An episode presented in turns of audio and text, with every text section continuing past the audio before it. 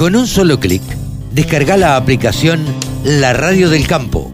Después, solo tenés que ponerte a escuchar tu radio. El periodista especializado en la Argentina, especializado en ovinos, obviamente, se llama Javier Labría y lo contamos aquí entre el staff y los colaboradores de la Radio del Campo. Hola Javi, ¿cómo te va? Buen día. Carlitos, qué placer saludarte. ¿Cómo va todo? Pero muy bien, por suerte. Arrancando un sábado y bueno, eh, hablábamos fuera de micrófono de, bueno, que una de las noticias importantes para la Argentina en materia ovina era la llegada de genética del exterior, en este caso de, del Reino Unido. Eh, contanos cómo, cómo es esto. Bueno, algo importante que ocurre mucho en muchas especies cuando no se renueva la sangre es que empezás a tener problemas de consanguinidad. Eso, de alguna forma, es básicamente, para decirlo más en criollo, es que empezás a tener cruce de sangres de primos. Primos lejanos. Ok. ¿Y eso, en qué afecta? Eh, en algunos casos eh, genera eh, deformidades y por una cuestión natural, las muchas madres, muchas madres de diferentes especies, no, o sea, es como que dejan de lado a ese ejemplar con alguna deformidad notable. Eso pasa por una cuestión de selección natural que tienen las diferentes madres de las diferentes especies en el reino animal y por otros años eh, muchos inconvenientes en cuanto a cruce de sangres. Así que mm, la llegada de sangre de, por ejemplo, el Reino Unido, que es el origen del Hampshire Down, entre otras, o, son, en el caso de Texel, que es otra de las razas, eh, si bien es holandesa la Texel, Hampshire Down, muy eh, desarrollada ahí. Hampshire Down, eh, ¿qué, ¿qué, raza es? A ver, contale a la, a la audiencia y para qué sirve y, y qué, qué, potencial, qué potencial tiene acá en la Argentina. La Hampshire Down es una raza que a la gente le gusta mucho porque es un ejemplar que es todo blanco, todo el cuerpo blanco y la cara, el hocico y la zona de los ojos negro. Entonces a la gente le, resulta atractivo, de hecho es un ejemplar muy lindo, es una raza muy muy linda y vistosa, eh, a diferencia de otras que quizás no son tan vistosas, pero por supuesto cada una de las razas tiene sus características y se desarrolla bien en cada zona según esté. Hampshire Down es una raza con muchísimo potencial y es la tercera más numerosa en el país, después de Corriel y Merino, y tiene características principalmente carniceras. Es una raza con propósito de carne, principalmente para lo que es el, el cordero de, zafra. La zafra de cordero se empieza en septiembre-octubre y finaliza en, en marzo, marzo-abril, y es el cordero de, inicio de zafra. Es una raza que se prepara mucho para eso y tiene mucha presencia, por ejemplo, en la rural de Palermo. Es una de las razas que más se presenta en la rural de Palermo, entonces eh, cuando uno va a un evento así se encuentra con muchos ejemplares de Hampshire Down. Eh, y, esto, mm, ¿Esto a qué se debe, Javi? ¿A que la asociación se mueve muy bien o, a la cantidad, a la existencia que existe en la Argentina? Ambas cosas son, ambas respuestas son correctas.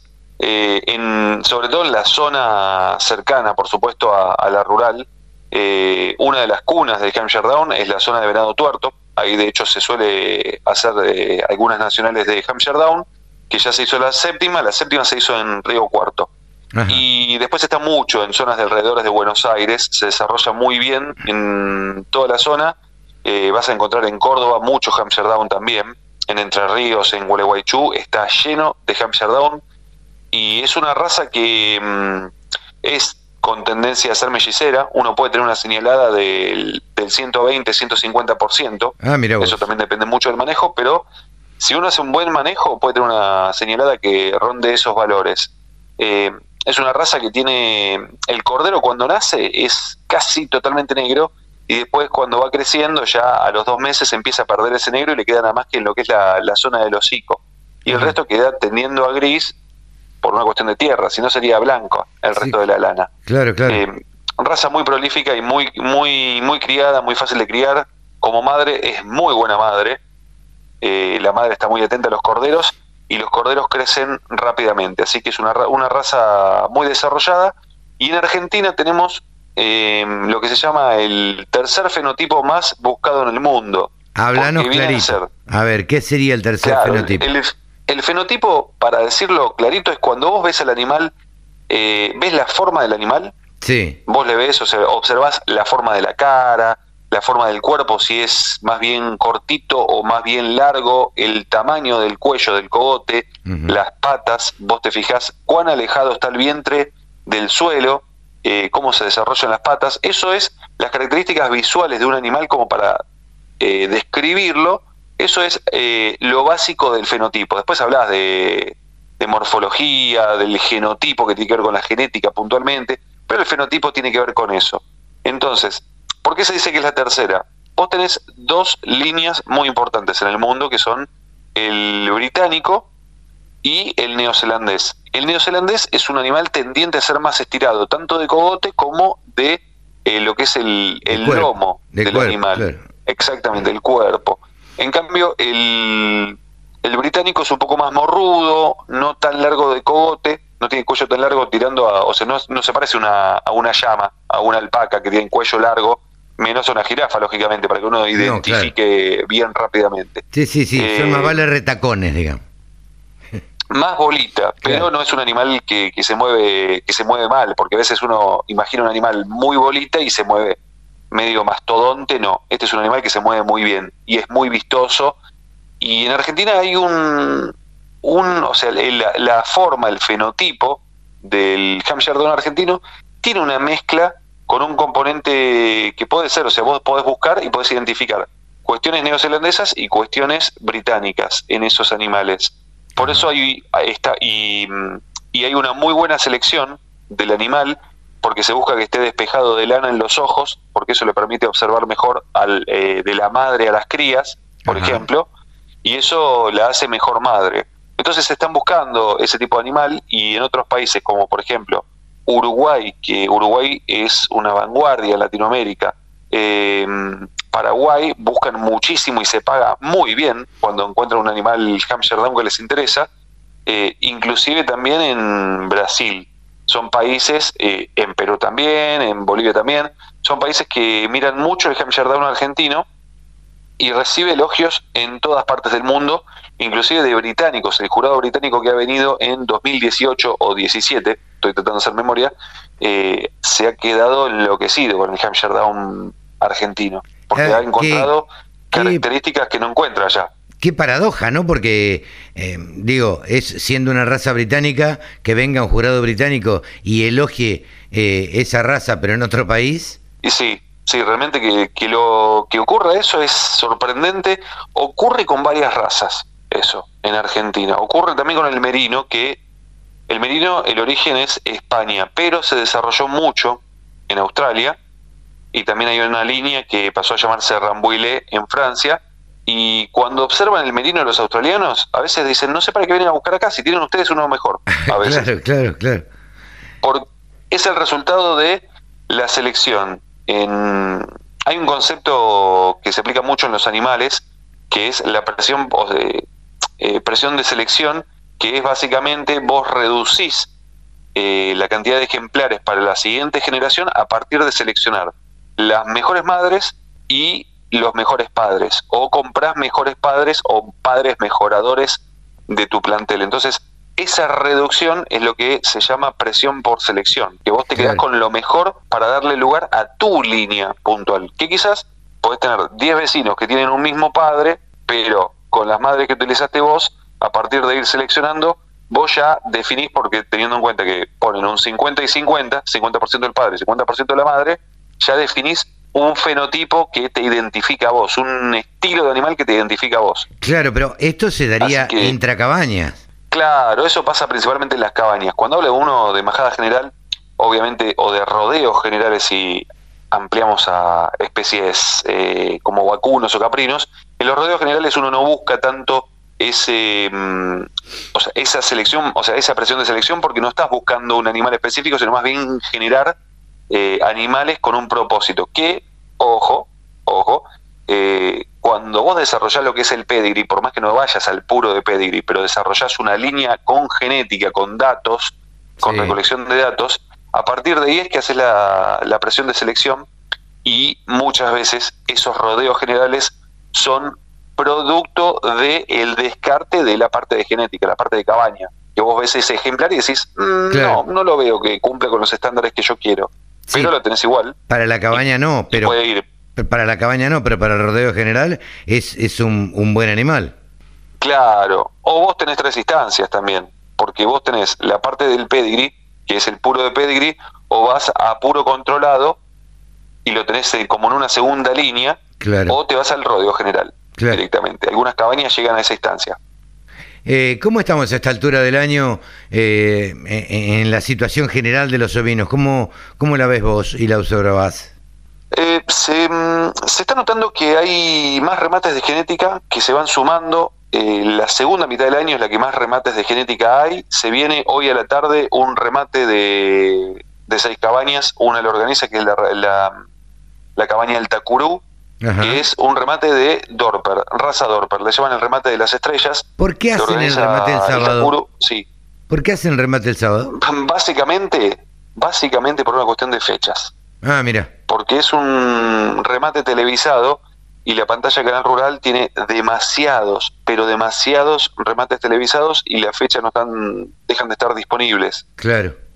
Ah, mira. Eh, Pero ojo, ojo, tengamos en cuenta que el 98% y quizás más también eh, son remates de vacas. Después tenés algunos remates de ovinos y algunos remates también de, caballos, pero principalmente de remate de vacunos. Pero bueno, por una cuestión de disponibilidad que hay, son seis cabañas que confluyen, una principal organizadora que es el Tacurú, acompañado de otras cinco también de la raza Dorper, eh, buscan ese espacio y entre seis la realidad es que pueden hacer un poquito más de fuerza eh, y un esfuerzo mayor para llegar a una pantalla más grande. No, sin duda. Y además, eh, diga- convengamos que es un nicho, con lo cual eh, los que están interesados se enteran eh, sí o sí y, y van a estar pendientes del remate. Sí, sí, sí, todo el- busca llegar. Vos tenés dos instancias en un remate, que es la difusión previa y tenés la, mm, la televisación o la cantidad de gente que se hace presente en forma virtual o presencial. La difusión previa es tan o más importante que el momento del remate, Claro. porque mm, vos podés tener los mejores animales, podés tener la mejor pantalla, pero si la gente no lo sabe, es lo mismo que nada. Seguro. Eh, Javi, ¿cómo andamos, Dobis? Modo Obis anda muy bien, estamos ya encaminados en la segunda charla, que va a ser el 10 de mayo. Eh, te voy a tirar una primicia, una primicia a medias. Va- Vamos ahí. Permitime guardarme algo de información. Eh, que el sábado que viene te cuento más en detalles. Tenemos dos entrevistados extranjeros esta vez. Mira vos, te estás Tenemos volviendo internacional, uno- Javi. Estamos, estamos tratando de hacer eso porque mm, en la primera charla que hicimos se conectó gente hasta de Dinamarca, Nueva Zelanda, Dinamarca, No eh, Perú, creer. Ecuador, Chile, México, Uruguay, Paraguay, Brasil, bueno, Argentina obviamente. Eh, la verdad que tenía fácil 10, 12 países. Qué bueno, qué bueno, qué bueno. Así que estratégicamente con todo el equipo de Modo Obis estuvimos conversando y bueno, opinan todos igual que, que está bueno empezar a inter- internacionalizar porque a partir de charlar y a partir de las encuestas que hacemos online Claro. y a través de las diferentes redes, entendemos que hay una necesidad de crecimiento, inclusive en México no llegan al kilo de Claro, consumo de carne ovina per cápita anual y quieren crecer en Ecuador, están tratando de implementar programas de crecimiento en consumo, eh, en España están muy estancados y los precios son poco competitivos y quieren tener un, un espacio más competitivo, a pesar de que en España la cocina, o sea, la gastronomía ovina es tremenda, Sí, es sí, muy, sí. muy buena. Eh, hay mucho crecimiento, hay mucho interés, así que el 10 de mayo vamos a ir con, te tiro una idea, a ver, si te digo mate y no, te, y no es argentino, ¿dónde más puede ser? Y Paraguay. Uruguay. Mm, Uruguay, Ahí Uruguay, estamos. Uruguay. Y, si, y si te digo café, ¿dónde está Colombia. el otro disertante? Exactamente. Exactamente. Me- Fue demasiado fácil. Claro, claro. Así que vamos a tener disertantes de Uruguay y de Colombia. Mira qué bien. Eh, nada, me imaginaba, me estaba imaginando estas reuniones de todo el equipo de modo Obis, lo que, nada, lo que tar- tar- tar- digo, ay, me trabé, eh, lo que tardarán en ponerse de acuerdo, ¿no? Y vos sabés que mm, a la hora de buscar a la gente, o sea, todo esto lo desarrollamos en forma virtual. Modo Obis tiene un canal virtual con todo el equipo de trabajo, con gente que, que está de hecho, mira, te lo voy a decir, una, la diseñadora está en el barrio. Mira. Pero la cruzo una vez por mes. Después hablamos todo en forma virtual. Eh, la administradora también es, es, de acá cerca también, del barrio, claro. la que se encarga de toda la parte administrativa. Claro, eh, Después tengo un otro diseñador en Tucumán. Mira, lo que Eh, permite la virtualidad, gente ¿no? que- Eh, Sí, totalmente, totalmente. O sea, todo vía Zoom, vía Google Meet, Sí, sí. eh, y nos juntamos y charlamos todo ahí. Y gente que está trabajando en la difusión en otros países. Mira qué bien. Qué grande. Mira, se va agrandando Modobis. Guarda. De, de a poquito vamos, vamos creciendo, todo esto es un esfuerzo y bueno, es un, también es lo más importante para mí de modo Obis es que es una usina de ideas donde ninguna se rechaza. No, no, no, está perfecto y de- todas se retroalimentan y bueno, y este y ahí está la ahí está la bueno, lo bueno de esto de que sea bien plural y que eh, lo charlen entre todos y, y salga lo- el mejor producto. Eso, eso es lo que se busca eh, y te, te soy sincero, yo tengo 40 años, todo el resto del equipo son todos más jóvenes que yo, Mira vos, qué pendejo. todos más jóvenes. Qué pendejo que sos para mí. Pero bueno. Me imagino que son adolescentes. Dios mío. Pero bueno, Y para mí son todos adolescentes ya a esta altura. ¿qué va a ser? Javi, muchísimas gracias como siempre, tan amable. A vos un placer grande y enorme, abrazo grande. Hasta el fin de semana que viene. Javier Lauría ha pasado aquí por los micrófonos de la Radio del Campo, el periodista especializado en ovinos y uno de los que más sabe de ovinos. Todas las noticias. Toda la información. La radiodelcampo.com